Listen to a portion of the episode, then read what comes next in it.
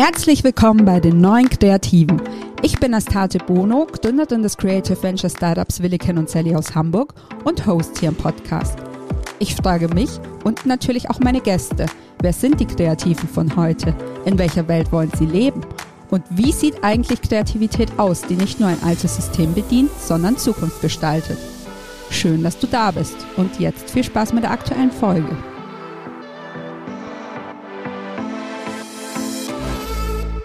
So, und bevor wir jetzt in die allererste Folge einsteigen, muss ich euch noch kurz was erzählen, um die ersten Folgen so ein bisschen einzuordnen. Weil es ist einfach so, zur Kreativität gehört auch, dass man irgendwo anfängt und loslegt und dann aber erst so richtig merkt, so, hm, irgendwas passt noch nicht so hundertprozentig, irgendwo muss ich vielleicht auch nochmal nachjustieren. Und so ging es mir tatsächlich auch mit dem Podcast. Ähm, ursprünglich wollte ich mit meinen Gästen nur über ihre ganz persönliche Entwicklung sprechen, ja, und auch in Erfahrung bringen, wie sie die Kreativen geworden sind, die sie heute sind. Und nachdem ich dann so die ersten Folgen produziert habe, habe ich gemerkt, nee, ich bin noch nicht da, wo ich eigentlich hin wollte. Und das lag jetzt definitiv nicht an meinen Gästen und an, an dem, was sie zu erzählen hatten, sondern schlicht und einfach an meinem Konzept. Ich habe dann alles nochmal hinterfragt, ähm, über den Haufen geworfen. Ich habe dem Kind einen neuen Namen verpasst und das ist halt auch was, was man als Kreativer oder Kreative lernen muss.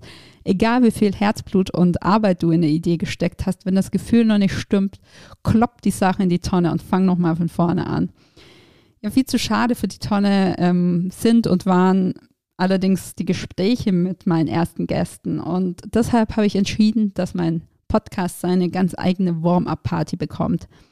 In den Warm-up-Folgen geht es also weniger um Utopien und Zukunftsvisionen, sondern mehr um die eigene kreative Entwicklung und das kreative Leben an sich. Mein erster Warm-up-Gast ist Tim Weber. Ich spreche mit ihm darüber, wieso er sich nach seiner letzten Station als Chief Creative Officer bei Digitas Pixel Park für den Schritt in die Selbstständigkeit entschieden hat, ob er nach so langer Zeit als Chef überhaupt noch weiß, wie Kreativsein funktioniert und wieso er überhaupt mal mit dem Kreativsein angefangen hat. Als Teil des Vorstandes des Hamburger Kunstvereins erzählt uns Tim außerdem, warum er mehr Kreativ- und Medienschaffende für die Kunstwelt begeistern wollte, weshalb er dieses Vorhaben mittlerweile aufgegeben hat und über welche verpasste Chance er sich heute manchmal noch ärgert. Und los geht's. Hallo Tim, schön, dass du da bist. Hallo. Wir steigen gleich mal ein. Du bist vor wenigen Wochen in die Selbstständigkeit gestartet, nach, wenn ich richtig gerechnet habe, 26 Jahren Agenturbusiness zumindest was deine Berufsprofile so verraten. Wie fühlt sich das denn jetzt an? Ist es eher so die große Freiheit im Moment oder hat man vielleicht doch noch so ein bisschen Muffensausen? Ja, also eine Sache habe ich in meinen vielen Berufsprofilen ausgelassen, einfach um sie nicht endlos in die Länge zu ziehen. Ähm, ich war schon mal selbstständig und zwar von 1998 bis 1999. Ich glaube, da wurde noch mit D-Mark bezahlt. Ähm, und ähm, damals war, war die Frage, äh, vielleicht eine andere als heute, aber was ich damals gesucht habe, war einfach mir ein bisschen ein Bild zu verschaffen, wie ist der Markt und was gibt es eigentlich alles da draußen. Und da war das Freelancertum natürlich total spannend. Heute ist es ein bisschen was anderes. Äh, damals war ich Texter, heute war ich ja irgendwie Kreativchef. Ähm, da hat man wahrscheinlich eine bessere Marktübersicht und heute möchte ich einfach schauen, wo kann ich das Angebot, für das ich stehe, wo kann ich das am sinnvollsten anbringen. Und manchmal sind das halt kurze Engagements, manchmal sind das längere Engagements. Und ähm, vielleicht erwächst daraus auch wirklich eine, eine ganze eigenständige Agentur oder ein anderes, noch zu benahmendes Angebot. Insofern sind das sehr viele spannende Tendenzen und ich bin da sehr hoffnungsvoll und sehr ähm, äh, auch ähm, gespannt und sehr positiv, weil ich jetzt schon in der Kürze der Zeit merke, dass es einfach so viele inhaltliche äh, An Anknüpfungspunkte gibt und so viele interessante Themen, dass ich eigentlich das Festangestelltsein überhaupt nicht vermisse. Okay, das klingt gut. Wieso bist du denn äh, damals direkt nach einem Jahr wieder in eine Festanstellung gegangen, in der ersten Selbstständigkeit? Naja, da kam das Angebot, Kreativdirektor bei Springer und Jacobi zu werden, mit einem sehr äh, guten Freund von mir als Partner. Und ähm, damals war ja Springer und Jacobi die beste Agentur Deutschlands, äh, haben sie zumindest von sich gesagt, genau wie Jungformat damals das auch von sich behauptet hat. Und das war natürlich so ein spannendes Angebot, dass man da überhaupt nicht ablehnen konnte. Und dann habe ich das ganz schnell gemacht. Das kann ich nachvollziehen. Ähm, und jetzt, also bevor du jetzt wieder in die Selbstständigkeit gegangen bist, äh, warst du erst sieben Jahre als Group Head bei Volkswagen, bei Grauer zum Partner und jetzt die letzten sieben Jahre dann nochmal CCO bei Digitas Pixel Park. Wieso denn jetzt die Trennung? Verflixtes siebtes Jahr oder? Ja, genau, genau. Also alle, äh, viele Ehen und alle meine Berufstätigkeiten enden nach sieben Jahren und ähm, so war es. Nein, ähm, ich glaube, was, man, man, kann das so zusammenfassen, dass die Vorstellung, was Kreation bedeutet, ähm, nicht mehr unbedingt übereinander lag zwischen der Agentur und mir. Und da haben wir uns dann entschlossen, dass sich die Wege trennen. Und ähm, genau, so. Wir reden alle noch miteinander und ähm, jeder geht jetzt seinen eigenen Weg und dann schauen wir mal, wie es weitergeht. Mhm. Also hast ja gerade schon so ein bisschen anklingen lassen, dass äh, noch eigentlich noch gar nicht so ganz entschieden ist, wie es jetzt dann auch wirklich weitergeht in Zukunft. Aber ähm, trotzdem bist du jetzt erstmal in die Selbstständigkeit gegangen und war das schon vorher quasi klar oder bist du dann erst nach dem Ausscheiden bei Pixel Park dann erstmal in so einen Selbstfindungsprozess eingetaucht und hast geguckt? Mhm. Ja, ich habe ich hab, ähm, mich natürlich danach nach diesem Ausscheiden und nach dem Ende gefragt, was ich jetzt machen möchte. Und habe halt gemerkt, dass mich eigentlich viele Sachen interessieren und dass ich oder dass das, was mich interessiert, nämlich quasi Kreation im digitalen Raum zu schaffen, Customer Experiences zu entwickeln äh, und zu gucken, wo, wo kann man an all diesen Punkten mit Kreation und mit Ideen ähm, die Dinge besser machen, merkfähiger machen, unterscheidbarer machen, dass es dafür eigentlich ganz viele Anknüpfungspunkte gibt und nicht den einen. Ähm, und ich fand es auch irgendwie total spannend, jetzt wirklich wieder stärker mich mit den Inhalten zu beschäftigen und nicht so sehr in einem riesigen Großmoloch Konzern äh, zu sein, wo man sich positioniert, wo man gucken muss, ähm, was ist da jetzt gerade schon wieder für Politik am Laufen und so weiter und so weiter. Und aus diesen Aspekten heraus hat sich das dann eigentlich so sehr schnell ergeben, dass ich, ähm, dass ich das spannend fand, äh, meine eigene Fahne rauszuhängen und, ähm, und dieses Angebot an den Markt zu machen. Mhm. Kannst du da noch ein bisschen konkreter werden, was für Projekte wir in Zukunft von dir erwarten können? Gibt es vielleicht sogar schon irgendwas, worüber du schon reden darfst oder kannst? Ich kann das noch nicht, äh, also ich, ich, darf noch nicht über Sachen reden, die wir, die wir gerade machen. Ähm, aber ähm, es ist natürlich der Versuch, wirklich Kreation im Digitalen stärker präsent zu machen. Weil was mir aufgefallen ist in den ganzen Jahren, die ich das jetzt mache, ist, dass eigentlich die Menschen sehr begeistert davon sind, was es alles für technische Möglichkeiten sind. Zum Teil sind sie auch total überfordert, weil sie gar nicht wissen, welche Kanäle sie für Marken nutzen sollen, was sie eigentlich tun sollen, äh, um auf ihre Marke aufmerksam zu machen. Dann bauen sie sich aufwendige Systeme, SAP, Salesforce und so weiter. Und man ist dann eigentlich schon glücklich, wenn man dieses System hat und das bespielt. Und was dann aus meiner Sicht total in Vergessenheit gerät, ist, dass eigentlich ja ähm, der Inhalt dann doch nochmal eine Rolle spielt. Es geht nicht darum, 600 Assets auszuspielen, sondern irgendwie zu gucken, sind die einzelnen Dinge auch gut? Haben die einen Punkt, machen die einen Punkt? Haben die irgendwie eine, was Originelles? Zahlen die auf die Marke ein? Und so ein bisschen das Gefühl, dass die Welt gerade so ähm, plattformduselig ist und total sich daran berauscht, dass, dass man da eigentlich irgendwie eine Technikantwort hat und auch die Inhalte völlig hinten runterfallen. Und aus meiner Sicht muss man das ändern und man muss schauen, dass man, dass man für Marken im Digitalen richtig Anker setzt und auch differenzierbarer wird als heute.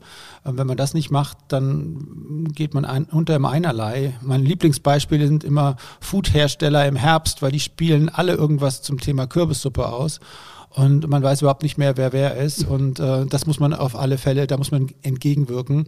Und das ist so ein bisschen mein Ansatz, dass ich halt denke, durch Kreation und auch gerade nicht durch UX oder Design, sondern durch Kreation kann man im digitalen Raum einfach wirklich einen starken Unterschied machen. Und ähm, das ist eine Sache, die mir vorschwebt und die ich sehr wichtig finde und die ich vorantreiben will. Mhm. Klingt nach einer sinnvollen Strategie für mich. Ähm, also aus ganz persönlicher Neugier sozusagen. Also du musst ja jetzt als Selbstständiger, also jetzt hast du immer natürlich große Teams angeleitet und bist ja jetzt auch selber wieder mehr in der Verantwortung, wirklich Ideen zu machen. Und wie ist das denn, wenn man nach 14 Jahren in Führungsrollen, da hat man ja dann doch relativ wenig Zeit und Raum für eigene Ideen, also fühlt man sich eigentlich noch wirklich als Kreativer im Moment oder muss man sich da wirklich erstmal wieder reinfinden mhm. und äh, so ein bisschen die Managerrolle abstreifen? Mhm. Ich habe ja die ganze Zeit die ich quasi diese Führungsrollen hatte, auch immer sehr viel Wert darauf gelegt, dass ich selber noch Ideen mache, weil ich fand immer, wenn man kreativer ist oder auch dann Kreativchef, aber eigentlich nur noch Chef ist und nicht mehr kreativer, dann hat man irgendwann nicht mehr so richtig eine Existenzberechtigung. Insofern war es für mich eigentlich die ganze Zeit wichtig, immer mitzumachen und immer auch Sachen beizusteuern und dann zu gucken, mal wurde es meine Idee, mal wurden es die der anderen, aber immer in diesem Kreationsprozess mit, mit dabei zu bleiben. Und insofern ist es jetzt gar nicht so riesig anders, nur dass ich jetzt halt nie, keine anderen Teams mehr habe, wenn ich jetzt Ideen mache, ähm, sondern mm, das muss aus mir rauskommen und das ist natürlich äh, eine andere Art von Herausforderung, aber es macht total viel Spaß. Hast du denn, arbeitest du irgendwie mit Kreativitätstechniken oder sowas oder wie gehst du an so eine Ideenfindung heran? ich nutze nicht wirklich Kreativ Kreativitätstechniken. Also ich, ähm, ich sitze dann möglichst wenig am Schreibtisch, wenn ich eine Aufgabe habe, sondern versuche irgendwie rauszugehen, stundenlang unter der Dusche zu stehen oder sowas zu machen. Also Orte zu suchen, wo einem eher was einfällt als am Schreibtisch. Ähm, und das hat eigentlich bisher immer ganz gut funktioniert. Laufen gehen finde ich ganz wichtig. Jetzt geht man ja spazieren, das kann man auch machen, aber bei mir, beim Laufen gehen kommen mir schneller Ideen als beim Spazierengehen. Das liegt vielleicht an der Geschwindigkeit. okay, dann machen wir nochmal so den ganz großen Schritt in die Vergangenheit zurück. Also du hast ja als Texter angefangen. Ähm, wann hast du denn überhaupt so deine Leidenschaft fürs Schreiben entdeckt? Hm. Na, ich, ich war nicht gut in Deutsch in der Schule. Also ich hätte nie gedacht, dass was mit Schreiben äh, äh ein Beruf sein könnte für mich, weil man ja quasi an dem, was man da an Note bekam, irgendwie abgeleitet hat, bin ich da jetzt gut drin oder nicht.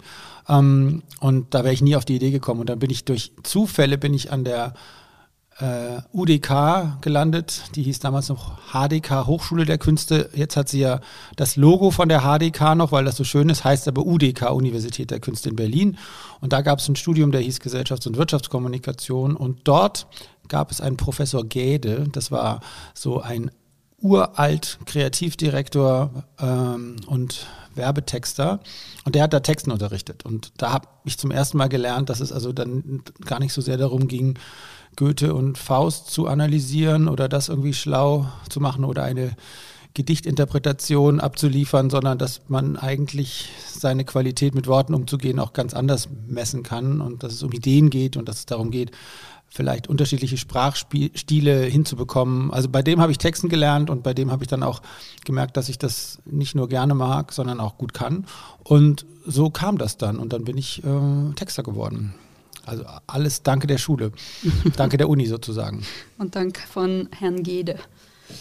Ähm, und dann hast du mit einem normalen Praktikum bei einer Agentur angefangen oder bist du irgendwie gleich eingestiegen? Nee, genau. Ich war, zu der Studienzeit war ich irgendwie so total international unterwegs. Ich war Praktikant in Argentinien und ich habe bei BBH in London äh, ein Praktikum gemacht und in Paris und so. Also ich war irgendwie überall und dann, als es dann in die Berufstätigkeit ging, bin ich einfach nach Hamburg gezogen. Also das ganze internationale Pulver hatte ich schon vorher verschossen.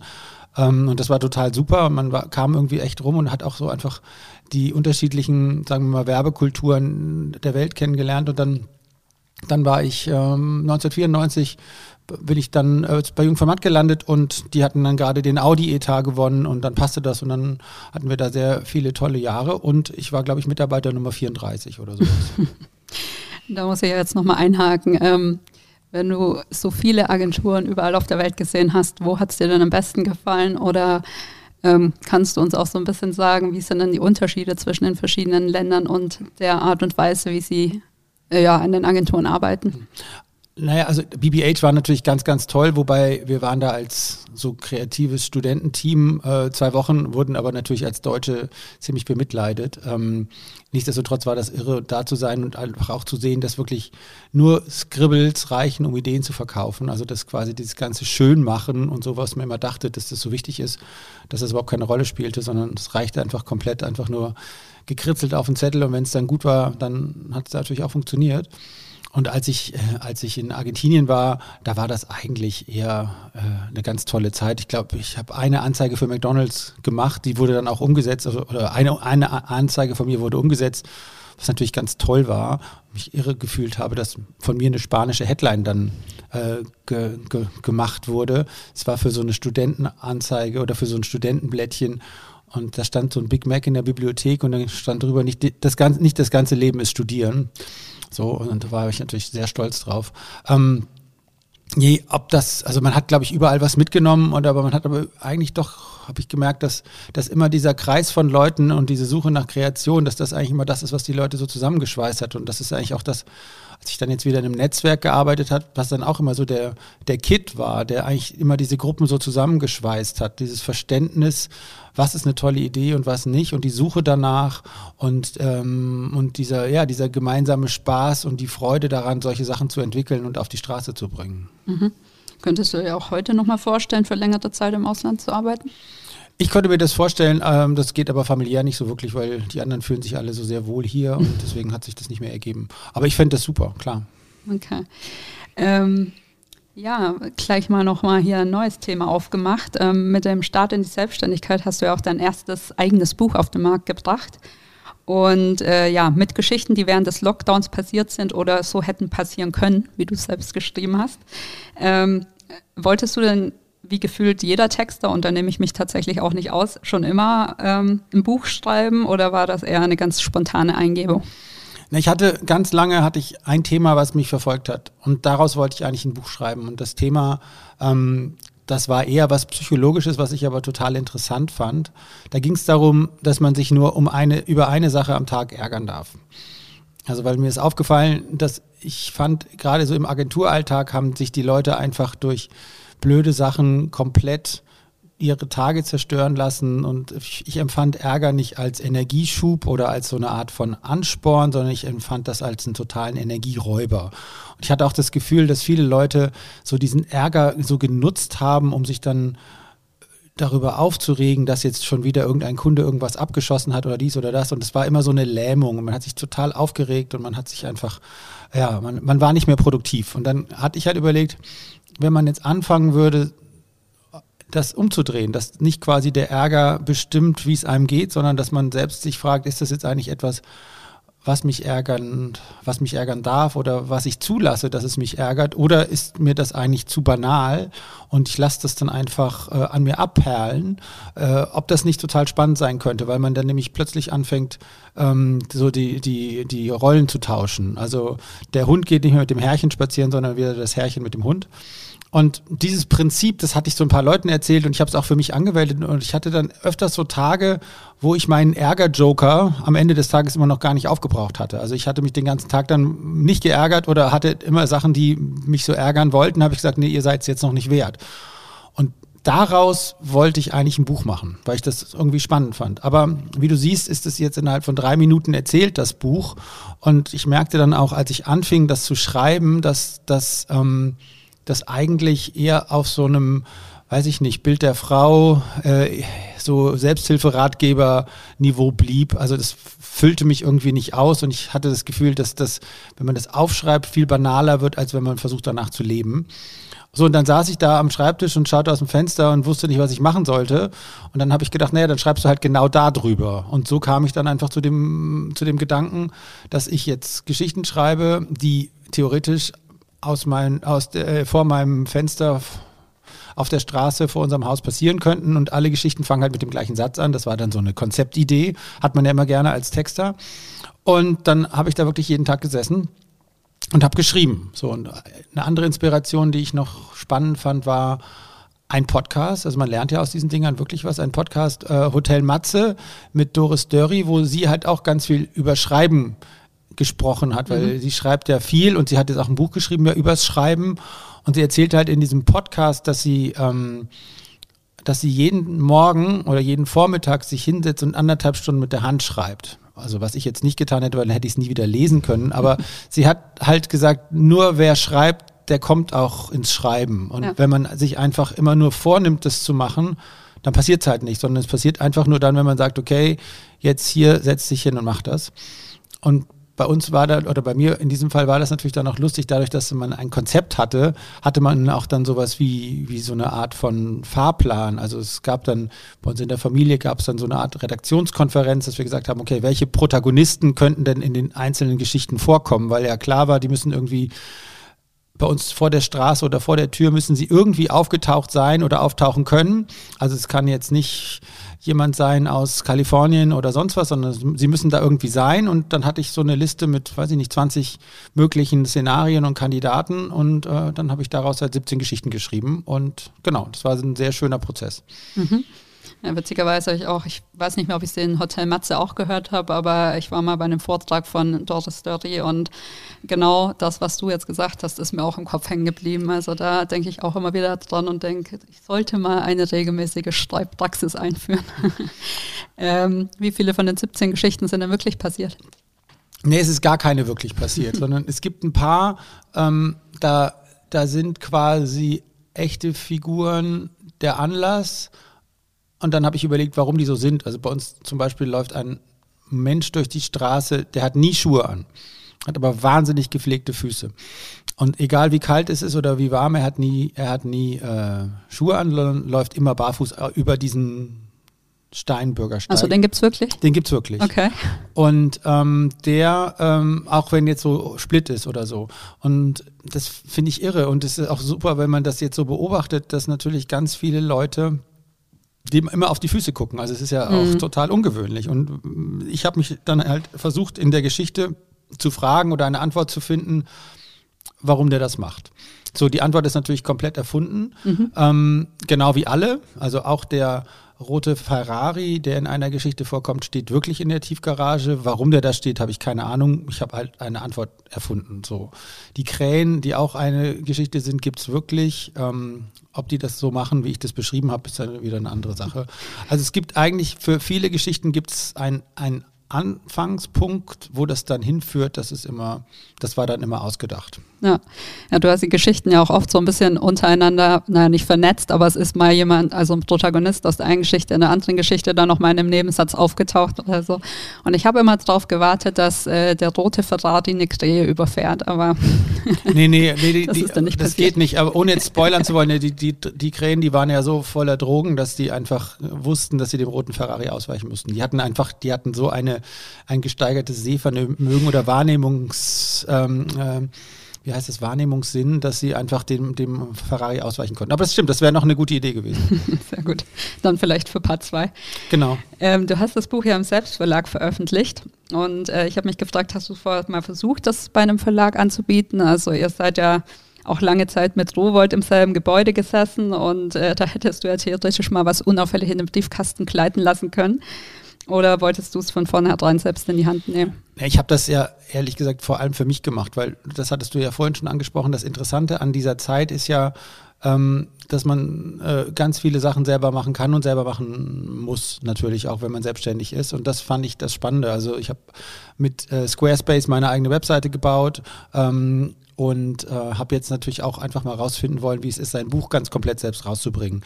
Ähm, und ich hatte nie den Anspruch, dass es wirklich Literatur ist und dass man da äh, äh, sich versucht, irgendwo hinzubewegen, wo man vielleicht nicht ist. Ähm, deswegen hatte ich, habe ich diesen Weg gar nicht gemacht. Da habe ich, da ich den gar nicht, äh, bin ich, habe ich den gar nicht ausprobiert, sondern habe einfach gesagt, ich hau das raus und ähm, die Resonanz ist ja echt erfreulich. Die Leute kaufen es. Äh, man hat da so ein Dashboard als, als Selbstverleger und sieht dann immer, äh, so wie viele man ähm, äh, schon verkauft hat. Ich bin gut dreistellig, was mich stolz macht. Äh, manche Bücher bei Verlagen verlegt bringen auch nicht mehr auf die Reihe. Insofern ist das schon mal ein ganz gutes Ergebnis. Und ähm, ja, für mich war es eigentlich eher so der, der, der, wie heißt es so schön, der Weg war das Ziel und nicht unbedingt, dass man da jetzt bei einem Verlag landet oder so. Wenn die sich melden, äh, dann können wir da auch über den zweiten Teil natürlich reden, aber mir ging es ja vor allem um das Machen und um das auf die Straße bringen und jetzt nicht um literarischen Ruhm und Ehre. Mhm. Äh, erstmal Glückwunsch zu der guten Verkaufszahl. Ähm, vielleicht kriegen wir es mit dem Podcast ja noch vierstellig, wer weiß. Ja, das wäre super, genau. Wie muss man sich das denn vorstellen? Also jetzt habe ich ja in der Selbstständigkeit auch schon viel ausprobiert, inklusive jetzt ganz neu diesen Podcast. Aber ähm, wenn ich jetzt mein Buch im Selbstverlag rausbringen wollen würde, was müsste ich tun? Also du äh, du schreibst, ähm, du schreibst es. das ist es. Dann, das ist schon mal ein guter ähm, Anfang. so, dann, dann gibt es bei denen natürlich auch verschiedene Geschäftsmodelle, dass man äh, ähm, von No Service bis Full Service kann man das alles komplett ähm, in Anspruch nehmen. Also man kann die damit beauftragen, ein Cover zu gestalten, das Lektorat zu machen, ähm, den Satz zu machen und so weiter. Oder man kann das alles selber machen. Ähm, ich hatte äh, sehr viel Unterstützung von Lektorat und von Artdirektion von privat. Deswegen brauchte ich diese ganzen Services nicht in Anspruch zu nehmen. Dann lädst du einfach da, da die PDF hoch und dann sagen sie dir irgendwann, jetzt wird das Buch veröffentlicht. Und dann war es ganz lustig, dann war, passierte das am 28.12. und dann hatte ich einen ersten Käufer schon. Und ich wusste überhaupt nicht, wer das war. Und es interessiert mich auch immer noch wahnsinnig, weil plötzlich tauchte auf diesem Dashboard ein verkauftes Buch auf und es wusste aber eigentlich noch niemand, dass es das überhaupt gab oder dass es, dass es überhaupt jetzt schon erschienen war. Es bleibt also immer das große Rätsel, wer dieser Käufer 1 wohl war, äh, der das gekauft hat. Okay, können wir jetzt einen Aufruf starten. Genau, falls Käufer 1, melde dich. genau, falls du diesen Podcast hörst und dich wiedererkennst, sag Bescheid. Ähm, dürfen wir dann in Zukunft noch äh, das eine oder andere Werk mit Potenzial ähm, zum Klassiker vielleicht auch von dir erwarten? Oder sagst du so, es war jetzt wirklich mal das Experiment und der Versuch und jetzt ist auch erstmal wieder gut, jetzt konzentriere ich mich erstmal auf die Selbstständigkeit äh, als ja, Stratege? Mhm. Also ähm, es gab wieder eine Redaktionskonferenz in der Familie und die hat schon beschlossen, dass ich dringend weitermachen muss. Ähm, und ähm, wir haben so ein kleines Haus an der Ostsee und da liegt es natürlich nahe, jetzt Ostsee-Krimis zu schreiben. Und äh, ich glaube, es gibt schon eine Liste mit sieben Titeln von äh, sehr gefährlich klingenden Ostsee-Krimi-Büchern. Äh, jetzt muss man nur noch die Geschichten dazu schreiben. Also ich weiß nicht, ob ich das mache, aber also der, das hat Spaß gemacht. Das war natürlich aber auch eine tolle Zeit, weil man in dieser Lockdown-Phase ja einfach an, zu Hause gefesselt war und das war natürlich ein irrer Zeitvertreib und eine schöne oder eine gute Möglichkeit, den Tag zu füllen. Ähm, mal sehen, wann sich dafür so die nächste Gelegenheit ergibt. Ich habe schon gemerkt, dass man zum Schreiben einfach Zeit und Ruhe braucht und Fokus und wenn da ständig die E-Mails pingen oder dies oder das passiert, dann ist es nicht so einfach schaffbar. Also man müsste sich dafür wieder Zeit freischaufeln. Mal sehen, wann das wieder klappt. Mhm. Aber Lust hätte ich schon. Es fühlt sich so ein bisschen an wie Gott. Das ist das Tolle. Man kann einfach Figuren auftauchen lassen oder wieder verschwinden lassen oder vom Fahrrad fallen lassen. Und das ist irgendwie schon ein irres Gefühl. Mhm. Ähm, wer ist denn die Redaktionskonferenz? Ich glaube, du hast zwei Kinder. Ist das genau, ich habe zwei Kinder. Ähm, die sind 14 und 11 und meine Frau. Und die hatten da, also die haben sich da sehr eingebracht. Und hat eines von den Kindern auch schon Tendenzen äh, in die Kreativität oder vielleicht auch ins äh, Autorenleben zu gehen? Naja, also von meiner älteren Tochter habe ich jetzt zum Geburtstag gerade einen ganzen, eine ganze Kiste voller Briefe bekommen äh, mit unterschiedlichen Daten über das ganze nächste Jahr, die ich aufmachen muss. Also das fand Süß. ich schon mal eine sehr kreative Idee. ja. Mal sehen, was drin steht. Ja, sehr gut. Ähm, genau, dann äh, machen wir nochmal einen Haken ans Thema und wechsel, springen nochmal ein anderes Thema rein. Und du bist ja eben nicht nur frisch gebackener Solopreneur, sondern ganz nebenbei eben auch noch Vater und Mitglied des Vorstandes des Hamburger Kunstvereins. Mhm, genau. Ähm, wie kam es denn dazu, also zu letzterem? Genau, also der, der, mich hat einfach Kunst schon immer interessiert. Ich war, glaube ich, mit, mit zwölf auf der ersten Dokum äh, zum ersten Mal auf einer Documenta. Ich bin alle zwei Jahre nach Venedig gefahren, schon immer, um mir da äh, die Biennalen anzugucken. Ähm, und ich habe eigentlich nie verstanden, warum diese Medienwelt oder die Kommunikationswelt und die Kunstwelt in Hamburg so gar keine Über Berührungspunkte oder Überschneidungen hatten bei diesen ganzen Ausstellungseröffnungen, sowohl in der Admiralitätsstraße auf der Fleetinsel oder auch halt im, in den Museen oder im Kunstverein selber, waren eigentlich kaum Leute aus unserer Branche. Und das habe ich immer nicht verstanden, weil ich fand, dass das doch zwei Seiten einer Medaille sind oder zumindest Felder, die einiges miteinander zu tun haben und sich schon oft gegenseitig inspiriert haben. Ähm, und eigentlich war mein Ziel, äh, und damals, damals hatte ich mich so beworben, um den, ähm, um einen Vorstandsposten beim Kunstverein, das ein bisschen zu ändern. Ähm, ich bin da jetzt immer noch, viel geändert hat sich nicht, aber was sich wirklich geändert hat, ist, dass der Kunstverein sehr viel digitaler geworden ist. Wir haben ganz viel äh, in Social-Media-Aktivitäten gesteckt. Da gibt es eine ähm, ganz tolle Mitarbeiterin des Kunstvereins, die das wirklich so nach vorne gepusht hat. Es hat sehr viel Spaß gemacht, das zusammen ähm, zu entwickeln. Und ähm, ja, also die Grundmission war jetzt nicht so richtig erfolgreich. Ich habe immer noch keine wirkliche Antwort, aber man muss wahrscheinlich dann einfach akzeptieren, dass Menschen sich für Dinge interessieren und andere nicht. Also wie ja ganz viele Männer auch überhaupt nicht verstehen können, dass ich mich überhaupt nicht für Fußball interessiere. So, das kann ich auch nicht so richtig begreifbar machen, warum das so ist. Ähm, so muss ich wahrscheinlich auch akzeptieren, dass sich ganz viele Leute einfach überhaupt nicht für Kunst interessieren. Und ähm, das macht aber nichts. Ähm, mittlerweile habe ich die Mission nicht mehr, aber es macht trotzdem wirklich viel Spaß und es ist einfach auch ein spannender, ähm, ja, so ganz anderer äh, Betätigungsarm, mit dem man einfach auch Dinge bewirken kann, die man vielleicht in seiner Berufstätigkeit sonst so nicht schaffen würde. Mhm. Wie kam das denn, dass du dich schon so früh so extrem für Kunst interessiert hast? Kommst du auch aus einer kunstbegeisterten Familie oder? Genau, genau. Das war bei uns einfach ein wichtiges Thema und äh, wir wurden immer in Museen geschleppt und das hat aber bei mir nicht dazu geführt, dass ich das dann irgendwann blöd fand, sondern ich fand das spannend und äh, dabei ist es eigentlich auch geblieben. Hast du auch mal selber den Pinsel geschwungen? Nee, ich habe, ich fotografiere viel, aber das, äh, also, wenn man meine Schrift schon nicht lesen kann, dann sollte man bei Zeichnungen, die ich dann irgendwann mal gemacht habe, gar nicht erst anfangen. Also das, äh, ich kann das, glaube ich, besser irgendwie äh, angucken als selber machen. Und was hängt dann bei dir so für Kunst über dem Kamin zu Hause? Ach, wir haben, wir haben ein paar Sachen. So, ähm, bekanntere äh, Sachen, die sich ganz gut entwickelt haben, unbekannte, die unbekannt geblieben sind. Wir haben leider ein Bild damals nicht gekauft. Das ist immer noch das, was mich wirklich ähm, verfolgt. Das war in der Zeit der Selbstständigkeit. Da hatte man ja zum ersten Mal, also zwischen 1998 und 1999, mhm. hatte man ja äh, Geld. Das war ja damals, waren das ja auch noch tolle Zeiten für Freelancer, weil man einfach ja seine Tagessätze bekommen hatte und es wurde eigentlich auch gar nicht viel verhandelt. Und da sah ich dann ein Bild von Andreas Gurski, das hieß Rhein 2. Das ist so ein ganz grafisches Bild, was Andreas Gurski, der damals so ein sich langsam entwickelter Fotograf der Becherschule war, äh, was der gemacht hat. Was eigentlich, eigentlich sind das nur Streifen von Grün und von Wasser und dann nochmal Grün und dann Himmel. Mhm. Und ich hatte dann bei der Galerie angerufen und die meinten, ja, sie hätten noch eine, ein, einen Abzug hätten sie noch, der würde 24.000 Mark kosten. Und dann äh, guckte ich auf mein Konto und da hatte dann irgendeine Agentur gerade bezahlt und die Steuer war noch nicht weg und ich hatte dieses Geld. Und dann habe ich es aber leider nicht gekauft. Und das ist jetzt ja die teuerste Fotografie, die es jemals gab. Die wird, mhm. glaube ich, jetzt für, weiß ich nicht, 11 Millionen Dollar oder so versteigert. Und das war halt so mein Lottogewinn, den ich dann leider, wo ich den Zettel leider verloren habe. Aber danach habe ich dann halt so gedacht, ja, wenn mir irgendwas gefällt oder wenn mich irgendwas anspricht, dann kaufe ich es, aber es war natürlich nie wieder so ein Treffer dabei. Kommt ja vielleicht noch. Kommt noch vielleicht, ja. Ähm, kannst du so ein paar Künstler benennen, die man deines Erachtens momentan vielleicht ähm, in Deutschland im Auge behalten sollte?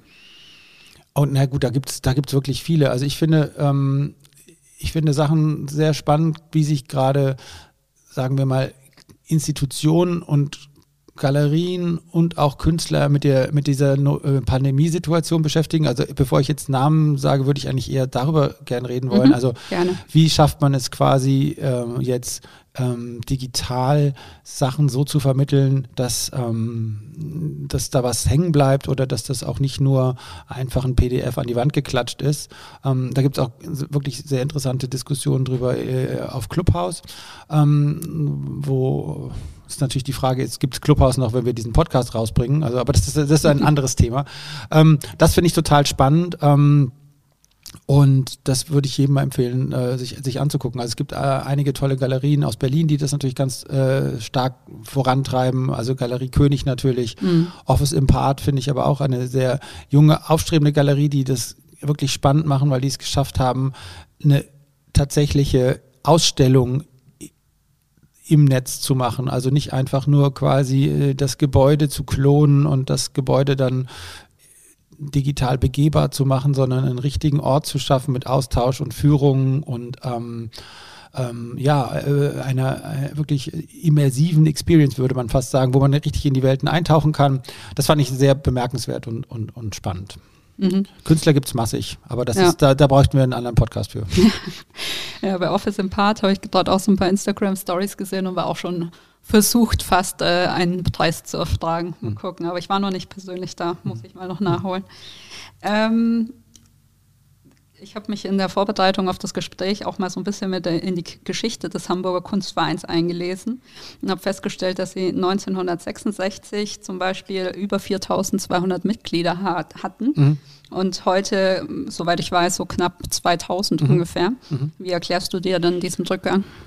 Naja, ich glaube, das liegt ein bisschen daran, dass, ähm, dass Hamburg einfach eine eher klassische Stadt ist und dem Neuesten und der Avantgarde nicht ganz so aufgeschlossen. Das kann in den 60er Jahren anders gewesen sein, ähm, denn das Interessante am Kunstverein ist ja, dass er eigentlich eine Geschichte der Avantgarde hat. Also da hingen ganz viele Künstler zum ersten Mal. Also auch Caspar David Friedrich hat seine ersten Arbeiten ähm, oder seine erste Ausstellung im Kunstverein gehabt. Und wenn man das dann weiterverfolgt, dann gibt es ganz viele Beispiele. Also die ersten äh, Rauschenbergs waren in, waren in der Kunsthalle ausgestellt und so weiter und so, äh, nicht in der Kunsthalle, Entschuldigung, im Kunstverein ausgestellt.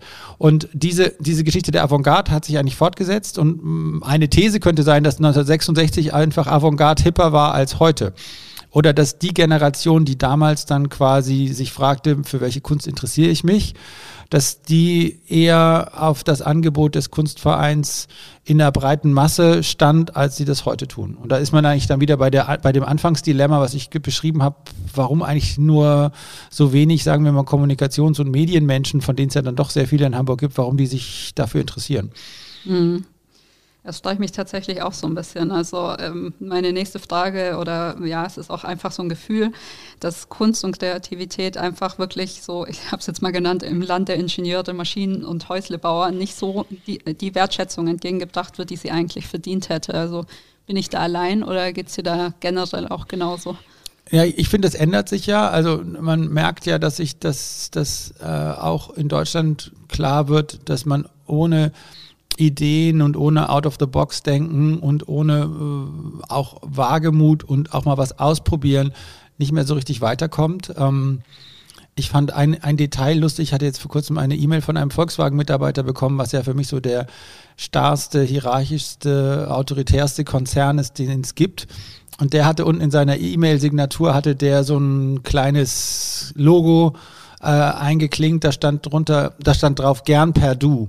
Mhm. Was ich total lustig fand, weil das irgendwie auch zeigt, dass selbst so ein starrer Konzern plötzlich gemerkt hat, dass halt dieses, dieses distanzierte Sie und dieser autoritäre äh, Hierarchiekram, dass das irgendwie einfach nicht so weiterführt, sondern wenn man sich partnerschaftlich miteinander ähm, äh, umgeht und äh, äh dass man da vielleicht einfach viel produktiver ist. Und da, das ist natürlich nur ein ganz kleines Symbol, aber ich fand es irgendwie ein tolles Symbol, dass die jetzt mhm. nicht mehr sich Distanz aufbauen durch Siezen, sondern einfach aufmachen und sagen, ey, nee, komm, wir sind doch alle irgendwie, wir sitzen in dem gleichen Boot oder im gleichen Schlamassel, je nachdem. Und ähm, wir kriegen das zusammen hin. Also deswegen, ich glaube, dass sich das schon ändert. Ähm, ich habe nur, also es ist auf alle Fälle, aber natürlich in anderen Kulturen oder in anderen Orten ist es einfach deutlich lebendiger als in Hamburg. Aber nichtsdestotrotz finde ich ja diese paar Pflänzchen, die es dann hier gibt, wahnsinnig interessant und spannend und ähm, auch begrüßenswert. So.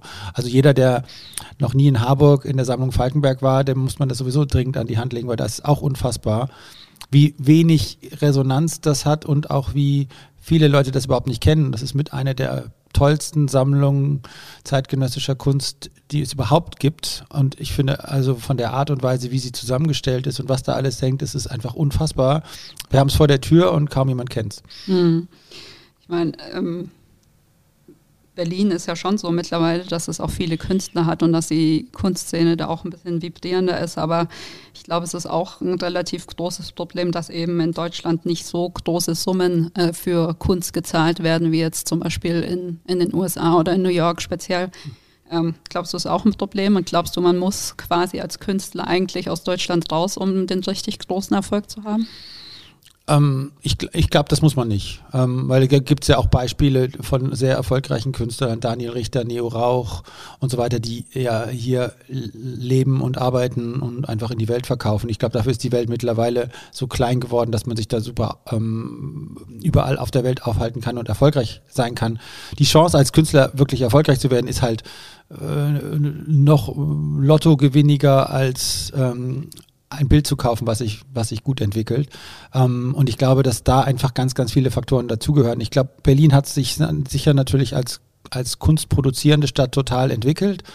Als kunstkonsumierende Stadt tut sie sich halt schwer, weil einfach natürlich da nicht so viel Geld ist wie damals im Rheinland, warum sich Köln in den 80er Jahren und in den 90er Jahren natürlich so gut entwickelt hat. Da waren einfach schwer kunstbegeisterte, äh, schwerreiche Milliardäre, die dann da zugeschlagen haben. Davon gibt es in Berlin nicht ganz so viele. Und man muss einfach gucken, wie sich entwickelt. Ich glaube aber nicht unbedingt, dass, dass das totale ähm, Kommerzthema äh, überhaupt äh, ansatzweise hilfreich ist für die Kunst. Also viele Leute sagen ja auch dadurch, dass das die Preise alle so hochgegangen sind, und sich eigentlich auch die Chance, dass ein Museum etwas kaufen kann, komplett in Luft aufgelöst hat. Das war ja früher ganz anders. Früher haben halt die Museen die Sachen gekauft und äh, die hingen dann da oder hängen da jetzt immer noch. Jetzt kaufen halt irgendwelche Sammler die Sachen und die verschwinden in irgendwelchen Zolllagern. Mhm. Ähm, und dadurch hast du natürlich äh, leider auch äh, so einen Verlust an, an, an, an Qualität oder an der Chance, Dinge zu sehen, weil sie einfach weggeschlossen sind und Spekulationsobjekte. Und wenn sich das wieder ein bisschen entspannt oder wenn sich da ein Markt ergibt, der nicht ganz so nur wertbasiert ist, sondern inhaltlich getrieben, dann ist das sicher auch eine Chance. Mhm. Ähm, der große Gegentrend sozusagen so, ich kaufe das Gemälde und schließe es weg, sind ja Künstler, die jetzt äh, vermehrt über Social Media versuchen, sich große Reichweiten aufzubauen, speziell natürlich Instagram mhm. bietet sich da an.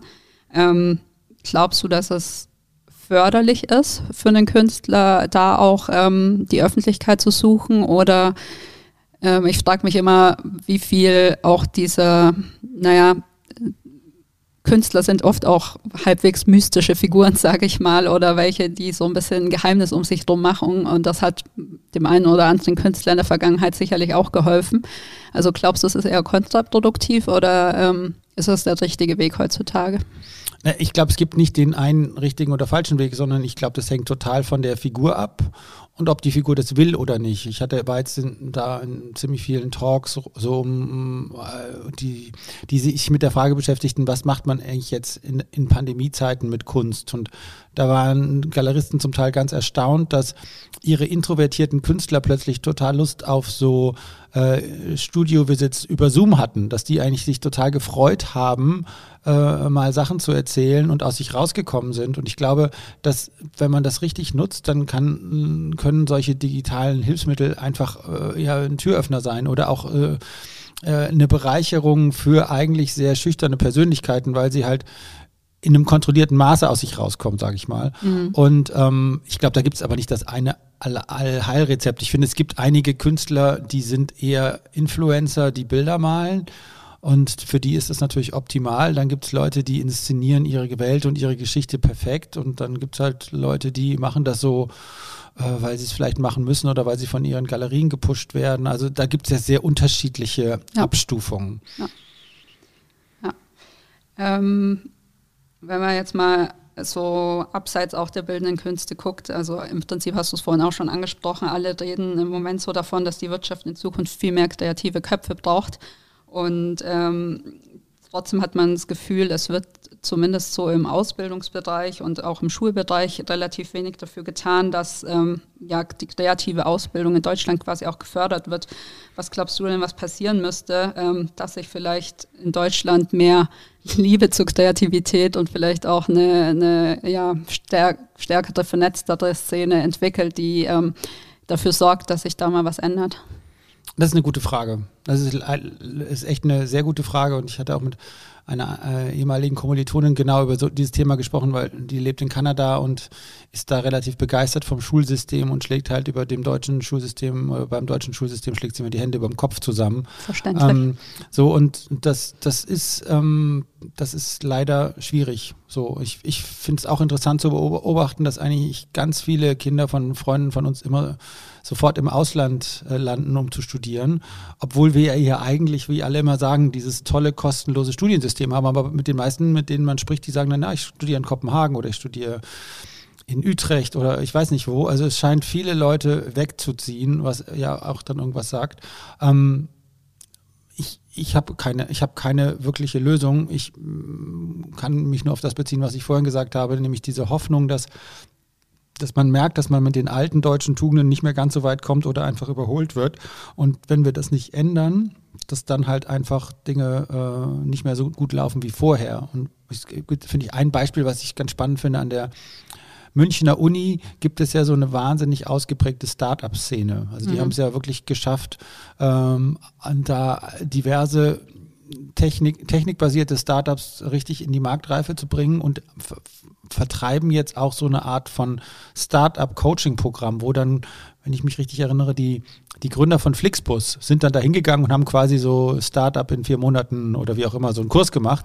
Und das hat zumindest mit dazu beigetragen, dass sie so erfolgreich wurden. Und ähm, es gibt durchaus Ent Entwicklungen und ich glaube, vielleicht ist es auch pauschalisiert einfacher immer gesagt, als es dann wirklich de facto ist. Oder in Wirklichkeit gibt es halt diese Pflänzchen und diese Entwicklungen und hoffen wir, dass die alle gedeihen und dass dann vielleicht in einigen Jahren das Bild gar nicht mehr so dramatisch sich über alles darstellt, wie wir das im Moment vielleicht noch wahrnehmen.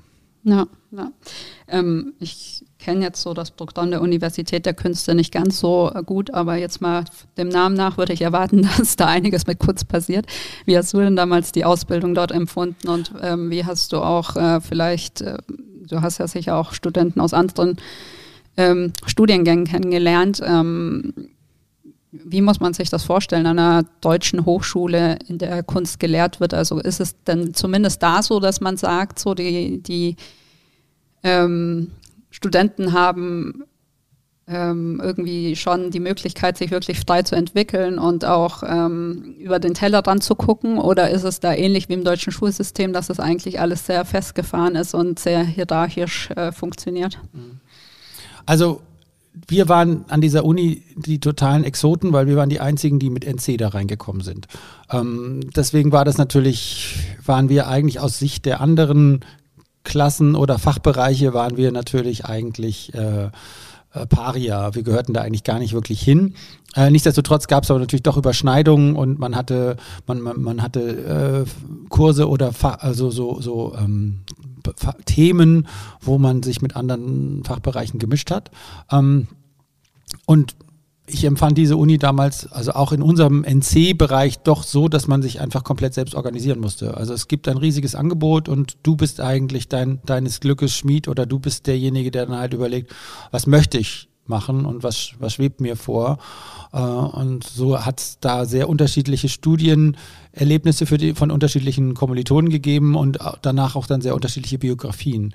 Ähm, das war aber natürlich schon noch ein Studium, wo Lehre vermittelt wurde. Im Gegensatz, sagen wir jetzt mal, wenn man bildende Kunst studiert, dann ist man ja in der Klasse eines Malers und die haben ja zum Teil wirklich sehr freie Herangehensweisen, dass sie äh, eigentlich versuchen durch viel oder wenig Eingriffe den, den äh, Entwicklungsweg eines Künstlers ähm, oder eines Kunststudenten, der ja dann Künstler werden will, zu unterstützen. Und da, also da, da, das ist, glaube ich, dann nochmal eine völlig andere Art des Studierens, die ich mit unserer gar nicht vergleichen will. Mhm. Okay.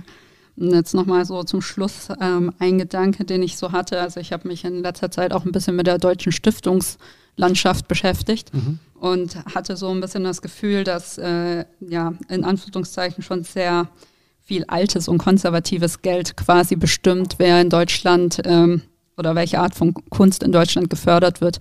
Also glaubst du, es könnte vielleicht auch ein Weg sein, dass wenn ähm, die Start-up-Welt von heute, die jetzt dann vielleicht ähm, ja dann finanziell doch erfolgreich ist in den nächsten Jahren, wenn da eigene Stiftungen gegründet werden, dass das die Kunstwelt vielleicht auch noch mal ein bisschen durchdrüttelt. Hm.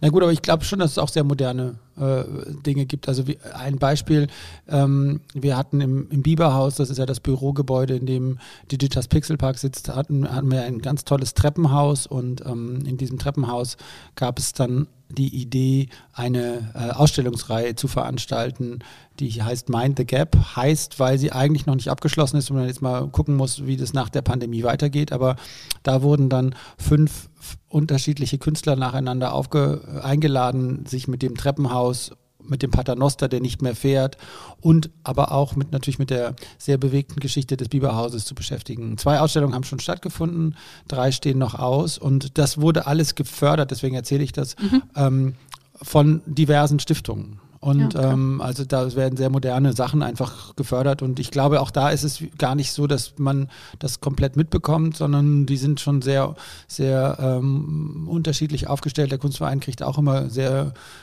großzügige äh, Unterstützung von allen möglichen äh, äh, Stiftungen und, und, anderen Institutionen, ohne die die Arbeit gar nicht möglich wäre. Und wenn man jetzt einfach nur mal an, sich anguckt, was Julia Stoschek da aus ihrem mhm. äh, Autozulieferererbe gemacht hat, dann ist das einfach auch ein Brett. So, das ist eine sehr moderne und auch konsequent gedachte Sammlung und ähm, ich glaube, da, danach lecken sich viele die Finger. Also ich glaube, da gibt es schon einfach auch wirklich spannende Sachen und auch sehr zeitgemäße Sachen.